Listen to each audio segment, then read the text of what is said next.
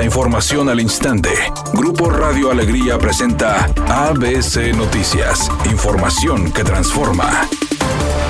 Al considerar que el centro de Monterrey se encuentra en un riesgo de colapso en el sistema de drenaje por la falta de infraestructura adecuada, el secretario de Medio Ambiente, Alfonso Martínez, informó que continuarán las inspecciones, agregando que con un equipo de inspección junto a autoridades municipales de desarrollo urbano y personal de servicios de agua y drenaje de Monterrey, se pondrá lupa a estos desarrollos. No, bueno, de saturación de tuberías sí, ¿verdad? De hecho, pues todo el centro de la ciudad, de infraestructura de agua y drenaje, lo puede explicar mejor Juan Ignacio, pues es insuficiente para la cantidad de que se está produciendo. Entonces, sí, ya es una situación que ya se presentó y, y la vamos a arreglar con, con, los municipios. Estamos en una situación de ultra crecimiento, de falta de infraestructura, de falta de agua y, y para eso son los permisos, ¿no? Para revisar que, que, las cosas se hagan correctamente y no afecten a terceros. Por otra parte, el funcionario estatal al advertir que la metrópoli se encuentra en un ultra crecimiento y con la crisis por la falta de agua, señaló que de continuar con esas actividades se tendrán afectaciones en la infraestructura y se agravaría el desabasto del vital líquido. Por otra parte, reveló que comenzó el proceso de revisión de edificios de construcción que presuntamente no cuentan con factibilidad de agua y drenaje y recientemente se dio a conocer la clausura de un complejo ubicado en el municipio de Monterrey.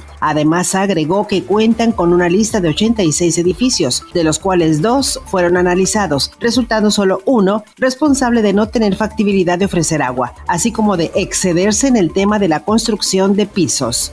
Sí, estamos en proceso de inspección de los edificios. Hemos visitado dos eh, por lo pronto.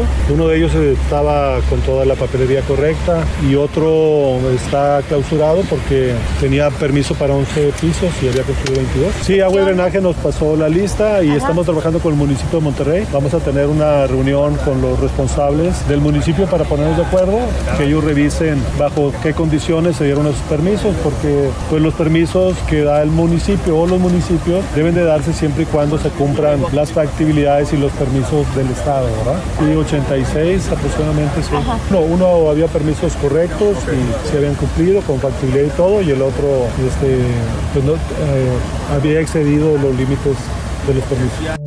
El subsecretario de Salud Hugo López Gatel informó que la pandemia del coronavirus en México lleva seis semanas consecutivas a la baja. Sin embargo, alertó a la población a no bajar la guardia, ya que mientras siga activa en el mundo podrían retornar las olas de contagio. Dijo que COVID-19 será una enfermedad endémica como los padecimientos en vías respiratorias ya existentes. Esto quiere decir que no descartamos que octubre, noviembre, diciembre pudiera haber un repunte de nueva cuenta que signifique ya el establecimiento de un patrón más regular en las estaciones de frío y esa es la predicción general que se tiene para COVID-19 que pudiera establecerse como una enfermedad endémica. Editorial ABC con Eduardo Garza. Otra vez se hace viral una denuncia de discriminación racial en los antros y bares de San Pedro. Porque estás moreno, porque no traes ropa de marca, porque te le haces feo al cadenero, por tu orientación sexual, en fin, mil formas de discriminar a la gente. Pero siguen llenos esos bares racistas y homofóbicos. Y las autoridades se hacen de la vista gorda. O son ineptos o son corruptos. ¿Usted de qué lado los pondría? Es mi opinión y nada más. Después de su aventura internacional, las Rayadas volvieron a jugar en la Liga MX femenil y vencieron 1-0 a Mazatlán, apenas dos días de haber disputado la final de la Women's International Championship ante el Olympique de Lyon, en la cual cayeron 4-0. Las albiazules se presentaron en el Kraken para la jornada 8 del torneo Apertura 2022. Eva Espejo, entrenadora de las Rayadas, envió algunas modificaciones en su cuadro que usualmente usa para los partidos en la Liga MX. Alineó con Claudio Lozoya, Rebeca Mariana Cadena, Mónica Flores, Valeria Valdés, Fátima Servín, Diana García, Ashley Valero, Samantha Cimentel, Olivieri y Cristina Buchenroe. Con este resultado, las albiazules ya hilvanan seis encuentros sin conocer la derrota en el torneo nacional, cuatro triunfos y dos empates.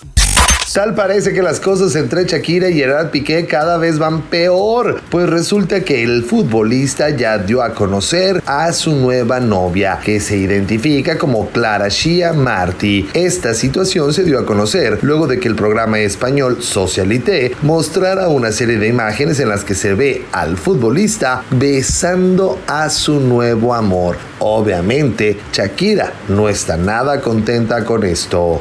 Es un día con cielo medio nublado. Se espera una temperatura máxima de 36 grados, una mínima de 30. Para mañana miércoles se pronostica un día con cielo medio nublado. Una temperatura máxima de 36 grados, una mínima de 24. La actual en el centro de Monterrey, 30 grados.